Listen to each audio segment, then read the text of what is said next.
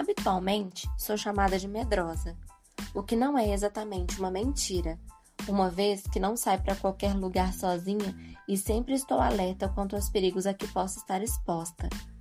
Isso se dá ao fato de ter sido assaltada cinco vezes na adolescência. O possível perigo chega a me apavorar. Ladrões ou raça. Sempre pensei assim, até que um dia descobri uma pessoa conhecida que tinha uma doença, cleptomania, um distúrbio impulsivo de roubar.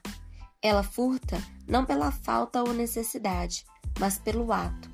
A sensação de ansiedade ao poder ser pega roubando e o alívio momentâneo depois de roubar a atraem. Às vezes, roubam e logo jogam fora. Precisam de tratamento e acompanhamento psicológico.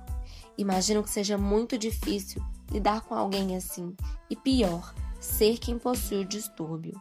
Roubo delito cometido por quem se apossa indevidamente de coisas pertencentes a outrem. Já percebeu que não queremos permitir que nos roubem os bens materiais, mas às vezes permitimos que nos roubem o que as nossas mãos não são capazes de literalmente tocar? Distrações roubam nosso tempo. Ansiedades roubam nossa paz. Comparação roubam nossa confiança. Ingratidão roubam nossa satisfação. Preguiça rouba nossa constância. Excesso de racionalidade roubam nossos sonhos. Excesso de expectativa rouba nossa gratidão. Medo rouba nossa esperança. O ego rouba nossa simplicidade. Egoísmo rouba nossa comunhão. A vaidade nos rouba de nós mesmos. O roubo nos rouba a felicidade. Nós temos autoridade para deixar ou não esses ladrões nos roubarem dia após dia.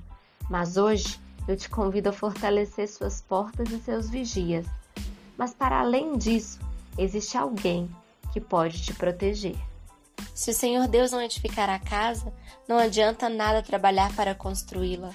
Se o Senhor não proteger a cidade, não adianta nada os guardas ficarem vigiando.